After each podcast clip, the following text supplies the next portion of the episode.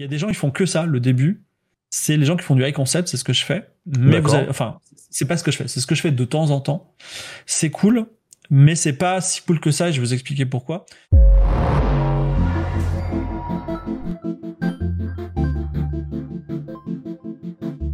Bienvenue dans Pattern, l'émission dédiée aux professionnels du jeu vidéo.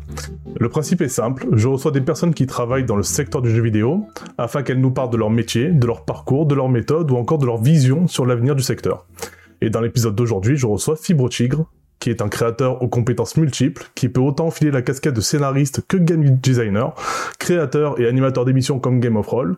Et la liste est encore longue, hein, puisqu'il fait aussi du podcast, de escape game ou de la bande dessinée. Est-ce que j'ai bon, Fibrochic J'ai bien résumé? Oui, et ça me fait plaisir parce que tu m'as tu m'as désigné en tant que game designer et euh, je sais pas pourquoi, mais c'est un truc que les gens euh, euh, les gens ne enfin occultent mon métier de enfin ma, ma compétence de game designer. Peut-être parce que j'ai pas fait d'école de game design, peut-être parce que je sais pas, j'en sais rien. Euh, peut-être parce, je, je, sais pas, mais et en fait c'est quelque chose. Je pense, je suis assez compétent en game design et euh, ça fait plaisir quand on dit tu es aussi un game designer parce que euh, c'est un bon, c'est un métier que j'aime beaucoup, c'est un métier aussi que j'essaye de pousser. Mais c'est vrai que juste sur la question du game design, tu vois, j'ai fait des réponses assez longues.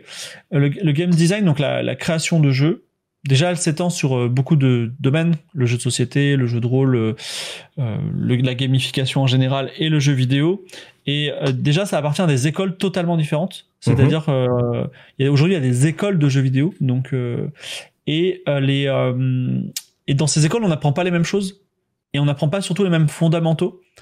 Et, et souvent, j'ai alors j'ai tendance, j'ai tendance à un peu me avoir des comment dire le ton se, se, le ton se hausse un peu quand je discute sur les écoles de jeux vidéo parce que c'est pas que j'en ai une basse opinion, c'est que c'est de toute façon irréaliste de penser que une discipline se crée et euh, deux ans plus tard, t'as des écoles dessus. Exemple, il y a, l'école du métaverse, tu vois, en ce moment. Euh, ah ouais. C'est la grande euh, tendance. Voilà, c'est ça. Ou 40 ans plus tard, tu as, une école du jeu vidéo. Alors, je, je trouve ça. Il y a des écoles, il y a des écoles qui ont une démarche un petit peu humble de dire, écoutez, on va pas vous apprendre des trucs, mais au moins on va faire des jeux vidéo dans votre école. Je trouve ça très sain. Mais effectivement, avoir des grands tout cours théoriques de game design, euh, ça me semble compliqué euh, à, être donné, à être fiable. Et il y a aussi un problème, c'est que souvent en fait le game design tel qu'il est enseigné dans les écoles, puis après euh, tel qu'il est pratiqué dans les très très grosses boîtes, c'est des choses hyper normalisées pour sortir des produits qui sont liés à la boîte. C'est-à-dire que enfin voilà, il y a des, les boîtes ont une culture, une personnalité et moi, ce que j'ai envie de dire, c'est que le game design, c'est un peu comme la cuisine. On peut tout faire. Il faut avoir l'esprit très ouvert. Et, euh, et, euh, et, et, et, on, on, se transmet des techniques, mais, euh, mais euh, il faut pas considérer qu'elles sont définitives. Voilà. Donc, en gros, j'aime beaucoup le game design. Je suis content que tu m'aies donné cette étiquette-là. Cette étiquette -là. Voilà. Parce que du coup, tu es aussi auteur. Et est-ce que tu peux euh, peut-être euh, euh, expliquer en quoi, par exemple, le métier d'auteur est différent de game designer, si, si, si bien sûr ça, ça l'est? Alors, il y a, y a plein, de, plein de dimensions à, à donner à cette réponse. Déjà, auteur en France, c'est pas pareil qu'auteur à l'international, sachant que auteur en France, Enfin, par exemple, dans le, je sais que tu veux m'appeler du, tu veux parler de jeux vidéo, mais par exemple dans le jeu vidéo, quand tu fabriques un jeu vidéo et que t'es sain d'esprit et que tu t'appelles pas Squeezie, euh, tu vas pas faire un jeu vidéo qui est dédié pour la France. Mais en fait, si tu t'appelles Squeezie ou si tu t'appelles Nagui, tu peux décider de faire un jeu vidéo sur la France parce que le marché va être suffisamment gros pour que ton jeu soit un hit. Mais si tu n'es pas quelqu'un vraiment de très très connu, hein, je parle pas euh, d'un simple influenceur, le, jeu, le marché du jeu vidéo il est il est à 10% français et le reste, il est sur le reste de la France. Il peut être à 30% français, peu importe. Mais il était un petit peu américain. Aujourd'hui, il est aussi dominant chinois. Et euh, être auteur en France et en Chine, c'est deux univers très très différents. Euh, ensuite, le deuxième point, c'est il y a un, un statut juridique au statut d'auteur, c'est-à-dire que en France, la propriété intellectuelle, théoriquement, euh, elle est en sorte que quand tu as une idée, elle t'appartient. C'est-à-dire que tu peux jamais. En fait, en France, on ne vend pas une idée à un autre gars. On vend le droit d'exploitation de cette idée. Cette idée, elle est inaliénable pendant euh, X années, euh, X dizaines d'années plutôt. Et euh, le, ce qui est très inhabituel. euh, dans les autres dans les autres pays du monde, c'est traité très très différent. Et ne parlons pas de la Chine où c'est enfin c'est une idée très étrange en Chine pour eux d'avoir ça pour diverses raisons. Et et enfin il y a un il y a une hiérarchie sociétale en France, c'est-à-dire que en France, euh, autrefois il y avait des nobles avec des, des ducs, des comtes, des euh, voilà. Aujourd'hui il y a des ingénieurs, on va dire, mais il y a aussi des auteurs. C'est-à-dire que en gros, tout le monde a envie à un moment de sa vie d'écrire un livre parce que euh, parce que ça te fait rentrer une sorte de caste invisible de personne qui a écrit un livre, alors que c'est crevant, c'est un métier assez ingrat. Tu vas gagner peu de gens, peu de, enfin tu vas gagner très peu d'argent. C'est ça va être quelque chose un peu finalement quand tu es de l'autre côté de la barrière tu dis pourquoi j'ai fait ça? Euh, mais tu l'as fait et euh, ça t'a placé dans la société. Et effectivement c'est vrai que on s'aperçoit pas seulement avec les scandales de pédophilie rétroactive tout ça mais aussi on s'aperçoit qu'en fait les auteurs en France, ils appartiennent dans une caste ultra privilégiée euh, qui est protégée, alors que dans un certain sens, c'est des ouvriers comme des autres. C'est des gens qui juste qui écrivent des histoires sur du papier. Euh, les auteurs, euh, donc voilà. Donc effectivement, tout dépend de ta positionnement, si c'est français ou international.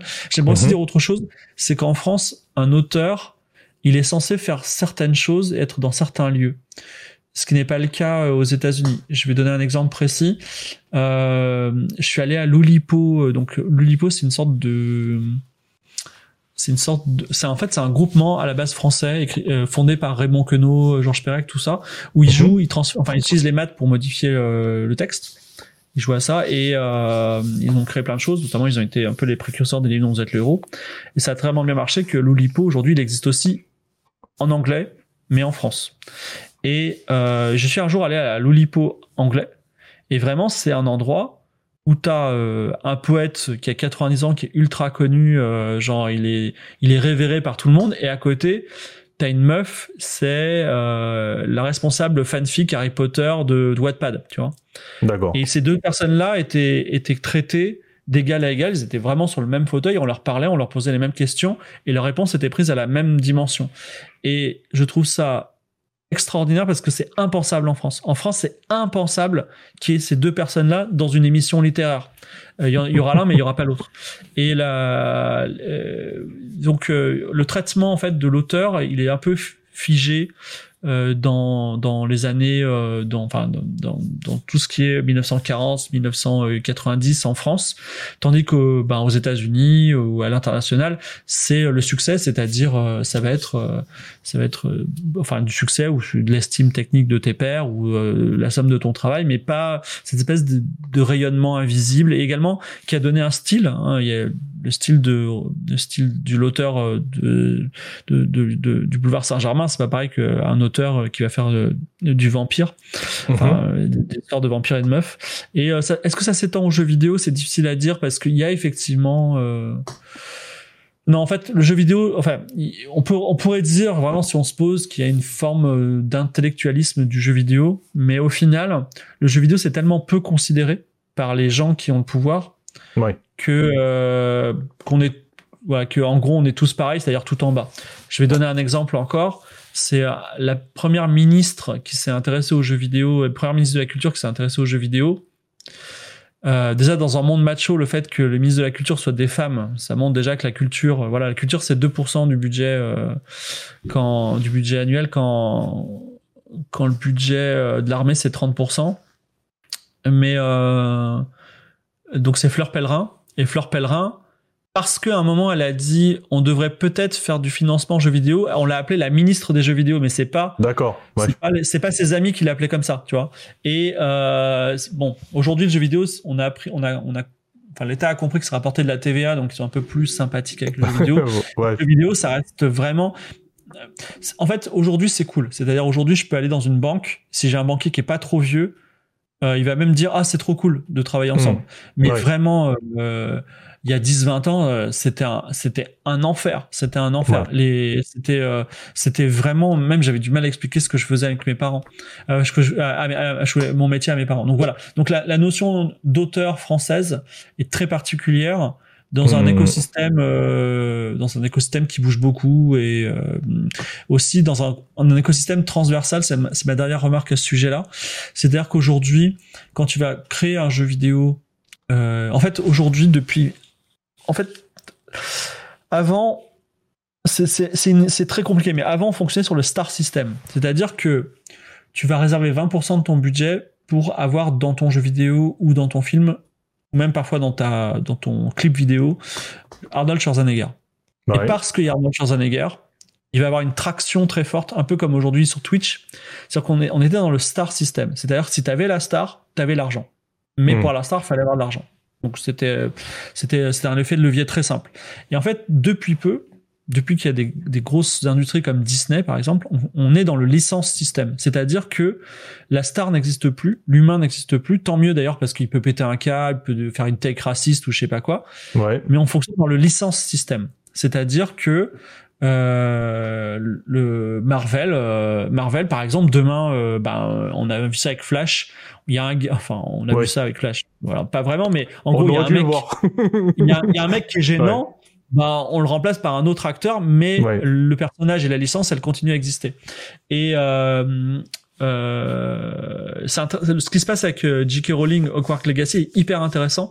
On peut, on pourrait décider, on, pourrait faire le, le, débat euh, primaire qui est de dire euh, est-ce qu'il faut jouer ou pas à Hogwarts Legacy Faut-il distinguer l'artiste de l'auteur? Mais il y a un débat, un méta débat qui est très intéressant, qui est de dire sinon, si on est dans un licence système, euh, peut-on, euh, peut-on, enfin, est-ce que le licence système nous protège de tout? Bah non, parce que justement là, c'est très intéressant, c'est les ayants droit qui sont problématiques et pas les acteurs, tu vois. Hmm. Donc c'est, euh, c'est, c'est vraiment, euh, enfin, excuse-moi pour ce, ce, bruit, mais eh, c'est vraiment hyper intéressant de ce positionnement. Voilà. Donc en gros, j'ai un peu débordé sur tous les sujets, mais pas de souci. Voilà. Alors du coup, t'as pas répondu à la question qui était quelles sont les différences entre game designer et auteur? Par ça, tu as défini un peu auteur. C'est marrant que tu dis ça parce que en fait, alors, anecdote, le pauvre Jirem, euh, il m'a envoyé des mails et je répondais à chaque fois par oui non et il me disait mais j'ai posé trois questions. J'ai dit d'accord ok. Et euh, donc en fait pour répondre à ça alors bah non mais game designer c'est un métier euh, c'est un métier euh, alors oui il y a il y a plein de différences il y a une différence déjà essentielle. C'est que comme j'ai dit tout à l'heure euh, selon le droit français euh, ton idée t'appartient. Il faut alors mm j'ouvre une parenthèse pas trop longue qui est de dire d'ailleurs si vous voulez protéger votre droit, il suffit de le rendre public. C'est-à-dire si vous dites sur Twitter, hey, j'ai j'ai une idée trop incroyable de dessin animé avec des chats qui mangent des pizzas, tu vois. Bon, mm. en espérant que ce soit pas déjà fait avant, le fait que vous l'ayez dit sur, sur Twitter, et eh ben en fait vous l'avez protégé d'une certaine façon parce que vous l'avez rendu public en, en vous attribuant la paternité. Enfin vous avez une preuve, ce qu'on appelle une preuve d'antériorité. Le game design, il a ce, ce problème, c'est que là universellement, y compris dans les pays très protecteurs de la propriété intellectuelle comme la France, il n'y a pas de propriété intellectuelle du game design. C'est-à-dire que même historiquement il y a il y a peut-être un ou deux brevets liés au game design. il, y a, il, y a, notamment le fameux système Nemesis euh, chez Activision pour euh, pour la gestion euh, systémique euh, d'adversarialité euh, dans Shadow of War et Shadow of Mordor. mais en vrai, en vrai, en fait, c'est plus un, un, dépôt de brevet pour montrer les mais si quelqu'un devait le copier-coller et l'utiliser, ce serait compliqué, euh, enfin même devant un tribunal, ce serait compliqué de le défendre. Voilà. Donc aujourd'hui, en tout cas, il n'y a pas de, il n'y a pas de brevet euh, pour le game designer. Donc le game designer, c'est vraiment un pur technicien. C'est vraiment comme un ébéniste qui va venir chez toi et qui va un peu polir, poncer euh, le, euh, euh, le ton, ton, travail et il va essayer de, enfin, de faire, de produire la meilleure œuvre possible, mais cette œuvre, on va dire, est immédiatement dans le domaine public. On peut la copier-coller, et en faire autre chose. L'auteur, mhm. c'est un petit peu différent. Mais après, sinon, en termes de démarche intellectuelle, c'est c'est vraiment, enfin, moi, de mon point de vue, c'est un peu la même chose. Et j'aimerais dire quand même que le game design aujourd'hui, euh, il a aussi, par rapport à celui que l'auteur qui, aligne des lignes, euh, c'est un peu aussi, euh, enfin, c'est des métiers qui sont assez similaires quand même parce que faut avoir beaucoup de culture générale dans le domaine dans lequel on veut travailler pour être performant. Et il faut aussi beaucoup de pratique. Donc voilà, un, métier qui est à la fois proche et, et euh, distinct. moi, j'aime j'aime bien faire les deux. C'est-à-dire que il faut avoir, alors c'est un mot qui est interdit normalement, mais il faut avoir une vision holistique en fait quand tu tu, approches la création euh, de, de, parce que c'est, transversal. C'est-à-dire que en fait quand tu vas créer ton héros, par exemple de euh, quand tu quand tu fonctionnes en licence, avant tu disais euh, je vais mettre Schwarzenegger et du coup je vais avoir des poupées Schwarzenegger et ça va être trop bien. Quand tu fonctionnes dans licence aujourd'hui, tu vas dire je vais créer une entité qui va être mon héros, qui va par sa nature dégager des principes de game design intéressants, mais aussi on pourra en faire euh, des poupées ou euh, il va être costumé d'une certaine façon, ce sera facile de se cosplayer dedans, etc. Ouais. Euh, non, toi, tu as, suivi, tu as suivi quel parcours ou quelle formation pour, euh, ben, pour en arriver à travailler dans le jeu vidéo, à faire des jeux vidéo? Alors, euh, j'ai commencé, euh, j'ai commencé dans la, ce qu'on appelle la fiction interactive aujourd'hui, à une époque où la fiction interactive était un terme qui était euh, qui, qui désignait quelque chose qui n'est pas aujourd'hui la chose qui désigne. C'est-à-dire que d'ailleurs juste fait, à ce moment-là, si je peux juste te couper deux secondes, ouais. euh, c'est marrant que tu dis ça parce qu'en fait ça, rebondit sur une question que j'avais.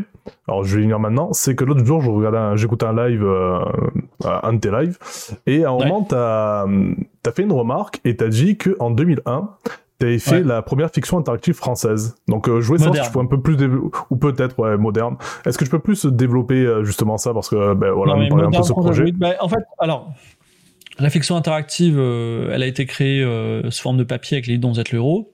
Ouais. Mais également très rapidement, en fait, de, la, la, première fiction interactive euh, informatique qui est basée sur un langage Z, qui, le langage s'appelle Z, qui a été euh, le Z Language qui a été fondé au MIT. Il a donné lieu au premier jeu d'aventure ever.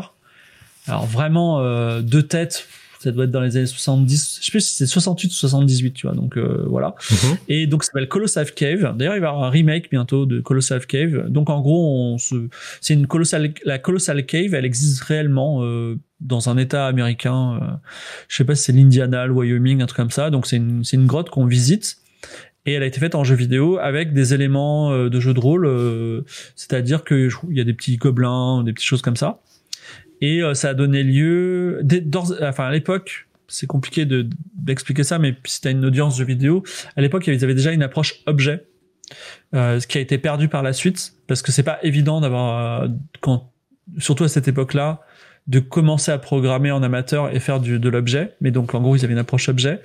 Et par la suite, dans les années 80, il y a eu beaucoup de jeux, notamment français. SRAM, SRAM 2, Kin, euh, c'est des jeux qui sont français. Euh, on peut en citer plein. Il y a même eu des jeux euh, porno. enfin, tu vois, il y a, ça, ça a débordé un peu partout. Et en fait, c'était des jeux de fiction interactive dans la mesure où, en gros, enfin, il y a eu Bilbo le Hobbit, Zork, etc., où tu écris un texte, tu dis, ben, j'ouvre la porte, la porte s'ouvre, j'avance dans la pièce, et donc en fait, tu dis un peu les instructions. Tellement de choses à dire, je vais pas trop en parler.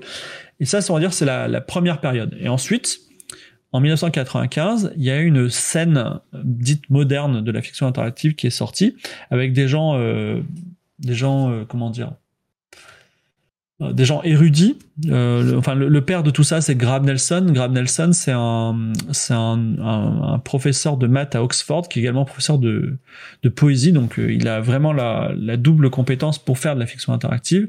Et notamment, il a, il a ressuscité le Z language en faisant un langage qui s'appelle l'inform, qui permet de faire de la fiction interactive textuelle en fait, en gros, on peut faire des open world textuels.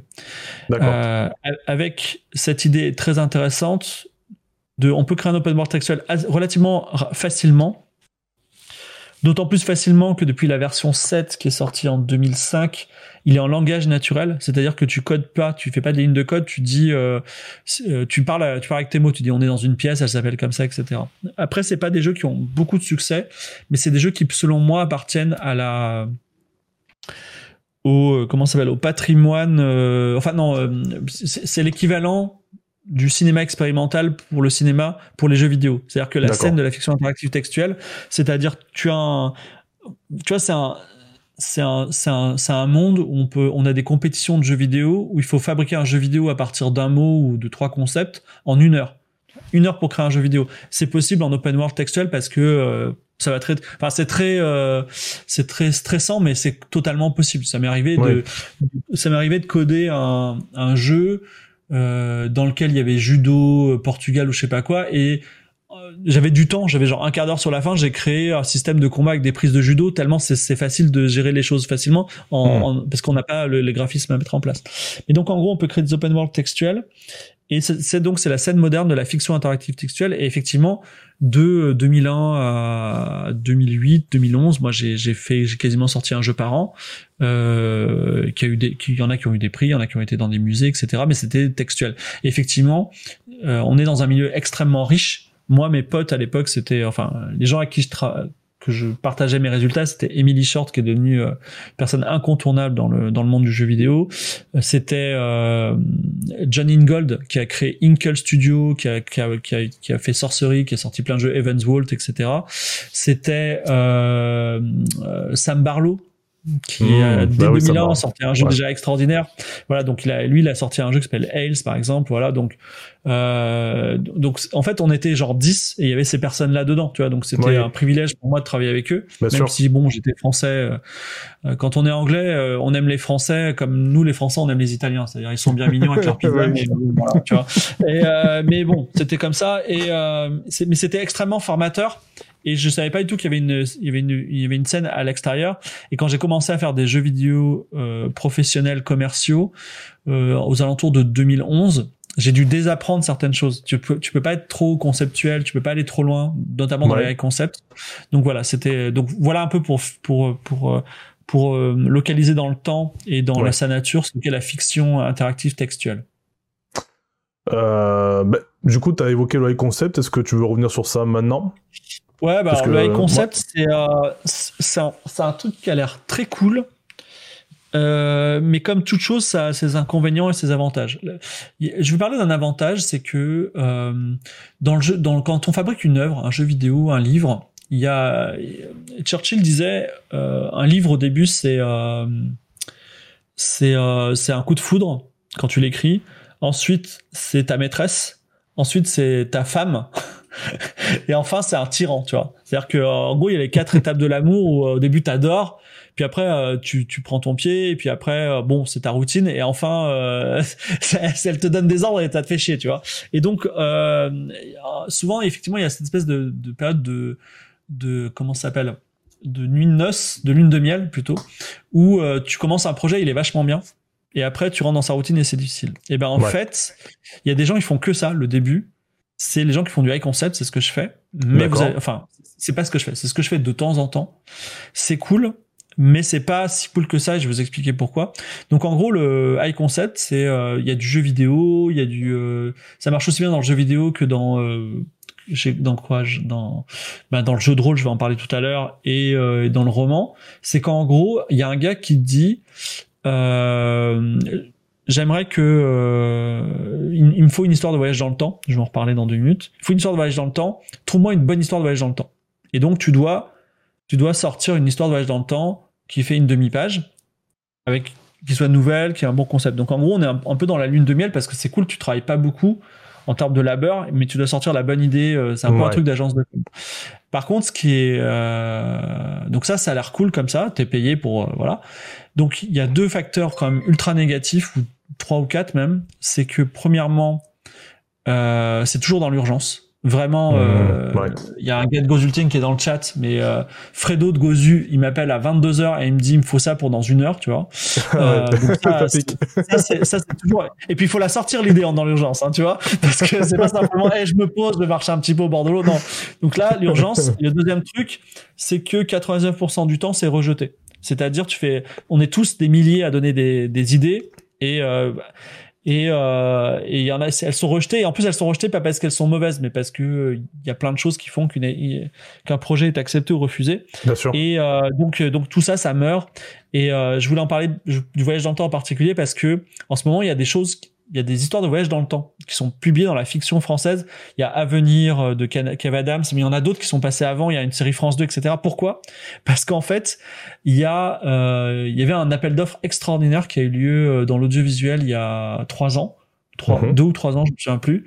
En gros, c'est pitcher pitcher une série de voyages dans le temps et Orange, c'est Orange qui fait ça. Orange euh, pitcher, pitcher, une série de voyages dans le temps, on vous la produit. On en produit cinq, tu vois. Donc c'est vraiment le truc incroyable.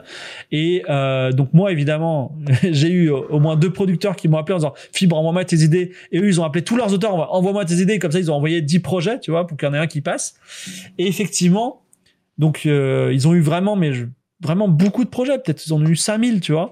Mmh. Et ils ont pris les meilleurs ou euh, ceux qui allaient bien dans, dans leur style parce qu'il y a aussi des contraintes de d'argent, tu vois, tu vas pas. Euh, et euh, et en fait, il y a eu beaucoup de projets refusés, mais qui étaient très bons. Et donc ces projets-là, ils ont tourné pendant des années dans, dans toutes les. Et là, on commence à avoir une vague de voyage dans le temps, mais on va avoir d'autres histoires de voyage dans le temps. C'est pas que c'est une mode, c'est juste qu'il y a eu cette, espèce de. Et on, voit souvent les les les, les comment s'appelle les, les, les espèces de répliques des tremblements de terre quand il y a des appels d'offres comme ça. moi, je me souviens bien de l'appel d'offres voyage dans le temps parce qu'il fallait vraiment répondre du jour au lendemain et c'était euh, voilà. Donc ça marche. Parfois ça passe, parfois ça passe pas. C'est très rigolo. Euh, et effectivement aussi la, la troisième chose qui est pas agréable, c'est que ton projet souvent tu le, tu le vends pour un concept et parfois l'idée elle est vraiment top mais c'est pas toi qui vas bosser dessus. C'est d'autres personnes. Donc c'est on laisse un peu filer. Donc c'est un peu pour résumer euh, voilà les high concept. Après le high concept c'est une, une méthodologie qui qui est toujours intéressante et qui permet de en fait l'idée c'est l'idée c'est comment faire différent des autres pour remporter l'appel d'offres tout en satisfaisant les, les demandes du client tout en étant dans des contraintes de budget, c'est-à-dire je vais pas faire un truc avec 10 sous-marins nucléaires par exemple, et tout en euh, tout en ayant conscience de c'est quoi le marché aujourd'hui et dans deux ans. C'est-à-dire que euh, si tu proposes une idée que tu viens de voir dans une autre série Netflix, outre le problème que c'est facile et c'est du plagiat, c'est que la série Netflix, elle a mis 5 ans à se produire, elle a été pitchée 5 ans avant, t'as déjà 10 ans de retard, tu vois. Donc il faut vraiment être sur ça.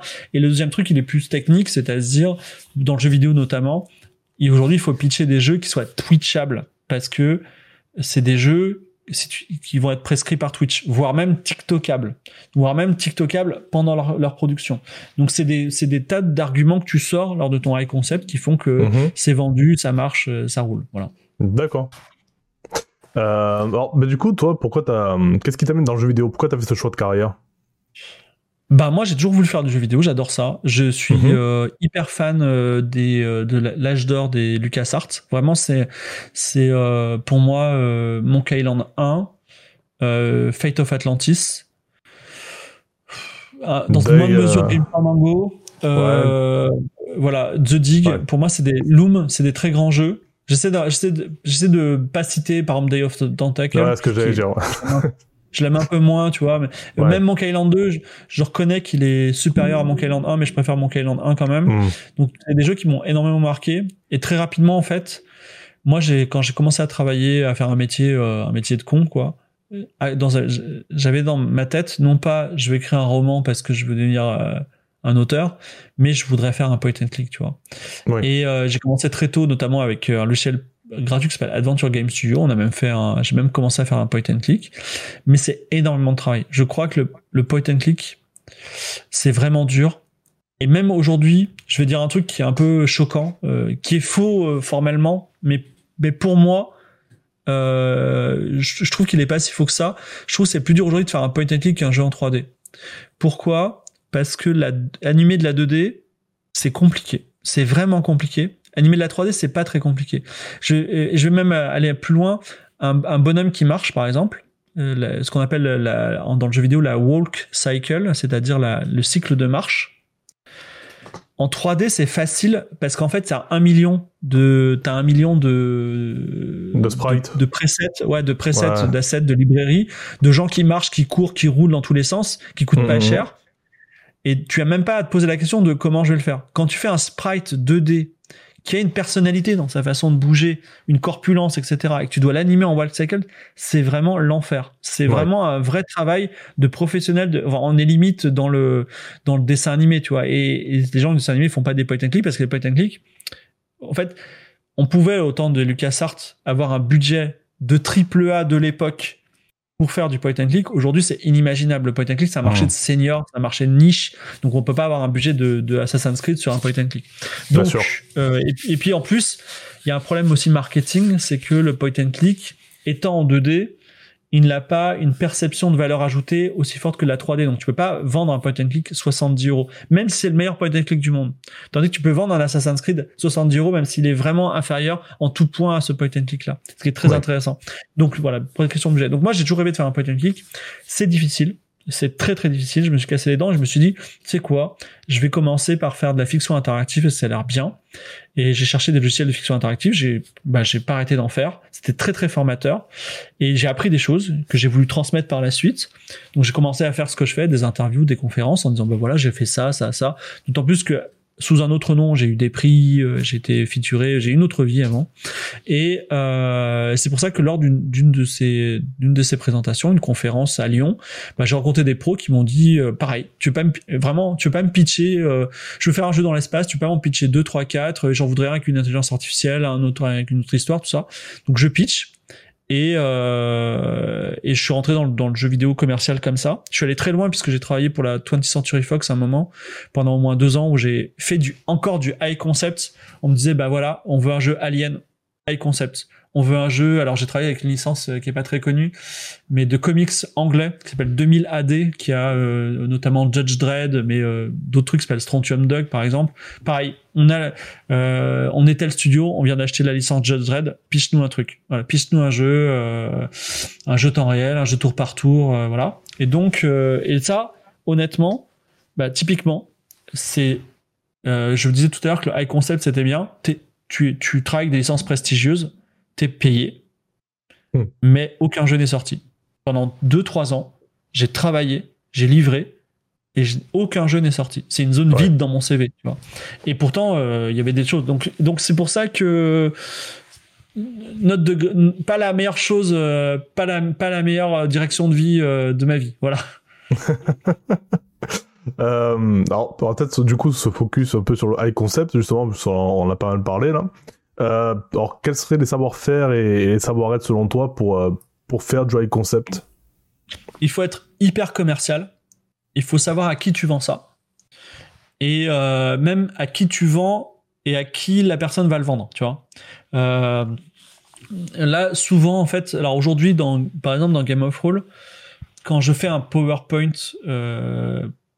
demandé par Fred de 22h à 23h pour qu'il l'envoie à l'agence de com, il faut que je l'envoie à une agence de com qui a certaines façons de raisonner. L'agence de com, par exemple, son problème, c'est, euh, c'est, en gros, son, son problème majeur, c'est de faire un truc qui a jamais été fait avant, parce que ça, ça, ça lui permet de remporter le marché et ça lui permet d'avoir une sorte de médaille, enfin de, de, idéalement que ça devienne un case study, tu vois. Euh, et enfin, derrière, il y a le client qui lui, euh, souvent, il sait pas trop dans quoi il met les pieds et euh, il veut euh, il veut surtout protéger énormément son image et son produit et son produit. Voilà.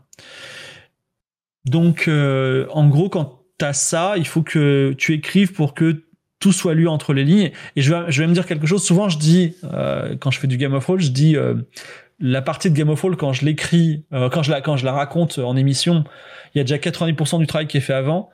Mais en vrai aujourd'hui J'irais même plus loin en disant que même le scénario n'a aucune importance. C'est-à-dire, euh, en gros, c'est des petits termes genre, euh, c'est quoi vos éléments signature, c'est quoi, euh, tu vois, demain si je devais travailler sur James Bond, je dirais bon bah on a quoi, on a les enfin l'essence britannique, on a un patrimoine à conserver, tu vois. Après quand tu le scénario, je vais pas dire euh, au scénariste, hey, faut absolument conserver le patrimoine, tu vois. Mais au moins, je, je, je, je, dis au client, tu sais quoi, on va travailler, on est conscient de ça, tu vois. Et donc, c'est des éléments qui rassurent énormément. Et ça, on avance là-dessus. Donc, en gros, c'est un dialogue qui, qui tient, qui consiste à dire, t'es caté, tu comprends rien, mais on est, on est le bon gars. C'est ça le truc. Et, et, le scénario en lui-même, après, euh, après, il s'en tape, quoi, tu vois. Ouais. Donc, euh, c'est un, un, peu ça le, le, boulot. D'accord.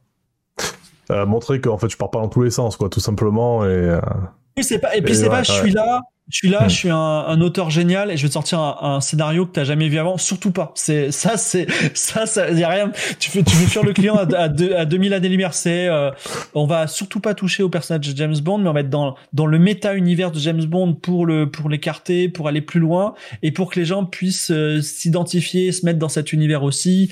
Euh, Hmm. Voilà. Donc vraiment, c'est euh, c'est c'est c'est c'est un dialogue en fait très. En fait, voilà. Tu me disais, c'est quoi la qualité? En fait, la qualité, c'est d'être commercial. C'est de savoir vendre et de, de- de comprendre à qui on parle. Tu vois. Le pitch. Voilà, c'est ça. Euh, alors, comment se déroule alors, On va pas dire une journée de travail, mais en tout cas, euh, justement, quand on te demande de, de pondre un high concept, euh, bah, tu t'y prends comment? Tu vas chercher de la de l'aspiration quelque part? Enfin, c'est Ah quoi ta, gars, euh, c'est pas c'est pas c'est pas une journée de travail hein, vraiment. C'est on m'appelle et dans une heure faut que ce soit terminé. C'est vraiment ça. t'as- de- plus de deadline euh, plus longue, euh, d'accord. Ah non non c'est c'est pas je vais chercher de la doc ou quoi. Bon c'est sûr que parfois euh, attends c'était c'était quel univers que je connaissais pas du tout? Freerun. Bon, il y a un manga qui va sortir qui s'appelle Freerun. Le mec, le manga jamais traduit en français, en anglais. tu vois, J'ai rien, tu vois. J'ai Ouais. rien. Il fallait que je pitch en une heure par, par un pitch en une heure. Et donc vraiment, je vais sur les sites de fantrad, tout ça, et je dois absorber en une en une demi-heure. Je j'absorbe du truc, comment ça se passe, c'est quoi les thèmes et tout, etc. Ça se passe comment Et là, tu tu, tu essaies de- sortir une histoire qui ressemble un peu, qui prend les thèmes Ouais. et qui fonctionne bien, tu vois. Mais Ouais. euh, c'était euh, c'est euh, c'est vraiment une course contre le temps.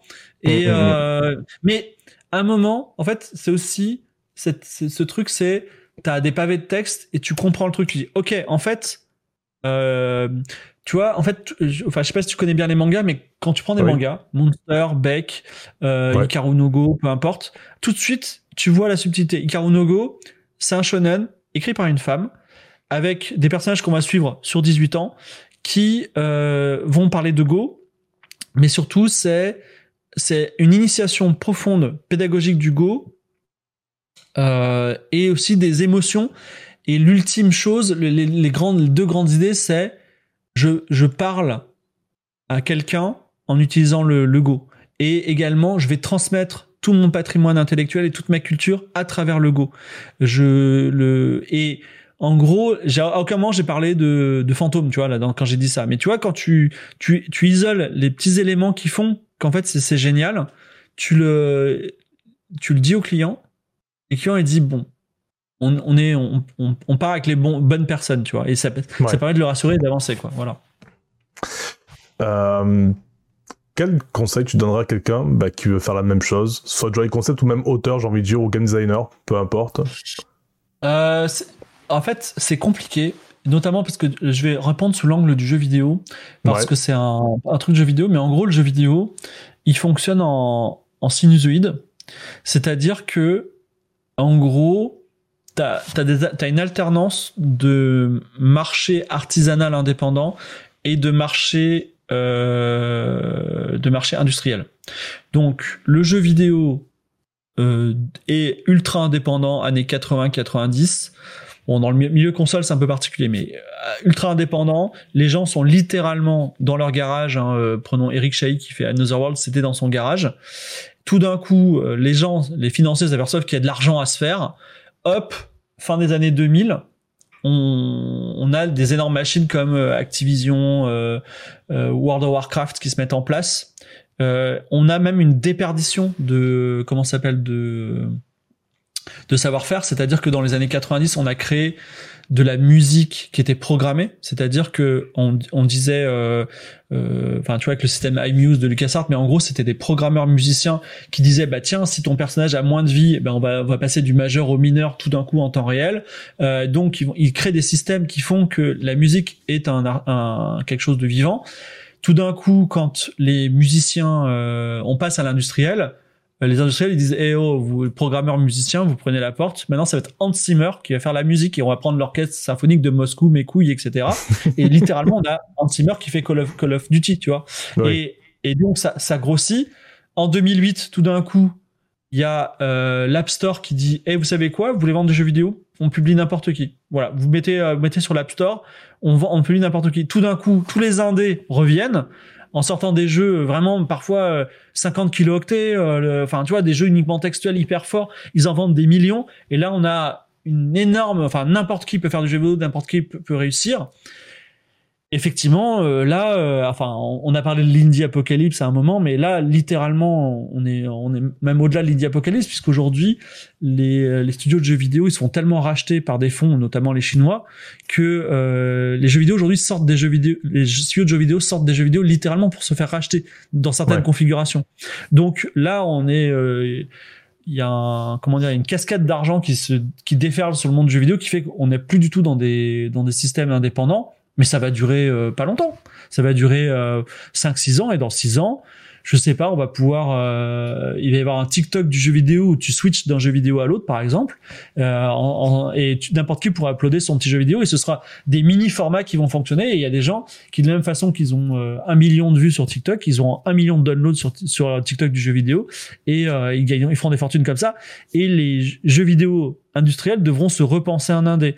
Souviens-toi que quand Ubisoft sort Valiant Hearts, Soldat Inconnu, en fait, ils disent et on a sorti notre jeu vidéo indé, ce qui est vraiment la plus grosse escroquerie de l'histoire. C'est un peu comme quand les Mercedes te disent achète une voiture, tu pollueras moins, tu vois. Donc c'est voilà, donc euh, c'est euh, c'est des c'est des vagues et aujourd'hui bah, on est dans une vague d'industrialisation. Donc juste aujourd'hui, c'est très compliqué pour moi de vous dire euh, trop bien, faites votre jeu vidéo dans votre garage, vous allez gagner de l'argent. Non, aujourd'hui malheureusement, euh, on va dire, apprenez à, coder par vous-même ou dans une dans un studio, dans une école de jeux vidéo. Vraiment, pour que je dise ça, c'est que c'est qu'il faut le faire, tu vois. Rentrez chez Ubisoft, mettez de l'argent de côté, et dès que dès que le vent tourne, cassez-vous et faites votre jeu. C'est ça que. voilà. Donc. Euh... Euh, si tu devais citer un logiciel ou un outil ou une méthode, un peu importe, qui était euh, indispensable au quotidien, ce serait lequel?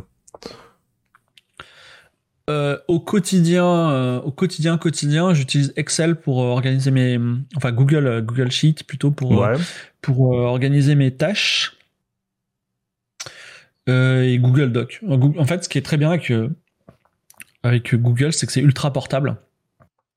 C'est que en fait, quand tu travailles en équipe, mettons que tu as tu, tu, tu, es sur 5-6 contrats à la fois parce que tu es un indé et tu interviens une fois par, une fois par trimestre sur un truc. Tu as une équipe qui a utilisé Slack, une équipe qui a utilisé Notion, une équipe qui a, tu vois, à chaque fois, c'est le, le, bordel, tout ça. Et vous savez quoi? Et on, on, se termine tous à faire des Google Sheets et des Google Docs, tu vois. Donc, euh, euh, voilà. Donc, euh, moi, j'aime bien la, la, suite Google.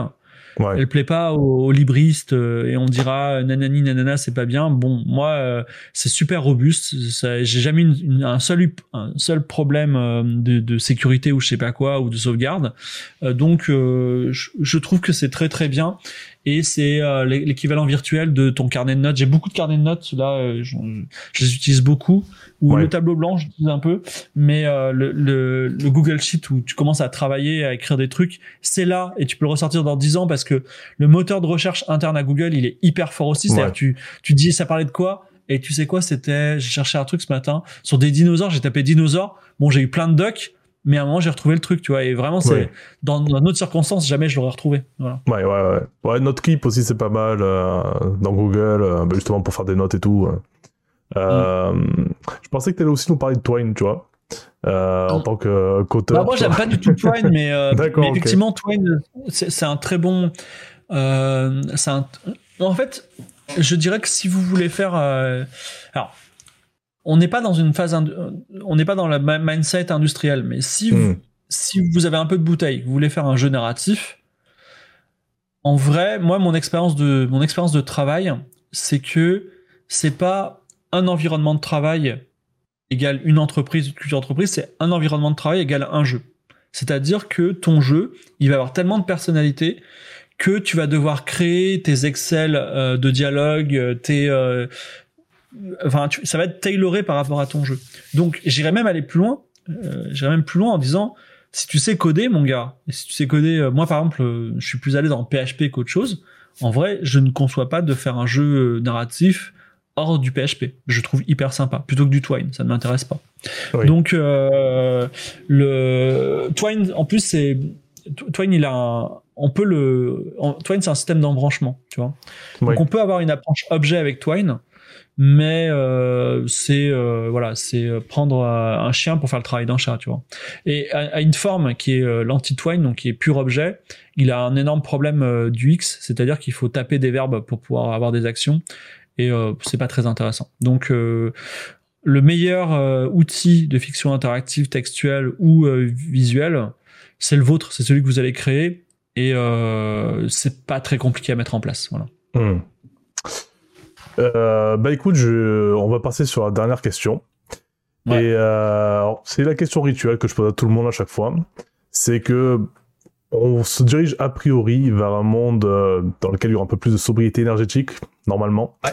Et euh, bah, je voulais savoir quelle est ta vision à, toi sur le secteur du jeu vidéo, vu qu'il dépend pas mal justement des technologies, de l'électricité et tout ça, de, l'énergie en général.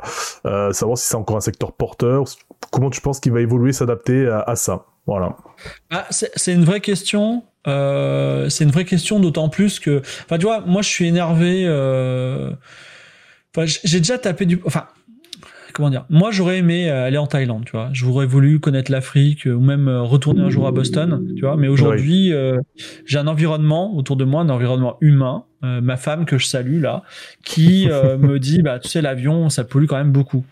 Donc je fais plus ça. Voilà, je vais je vais prendre des vacances bientôt à Bruxelles. C'est pour vous dire euh, voilà le, truc. J'ai pas de voiture donc je, je, je vis à l'économie, ça marche bien, je suis radin. Mais effectivement dans le jeu vidéo il y a il y a une problématique de à plein d'étages.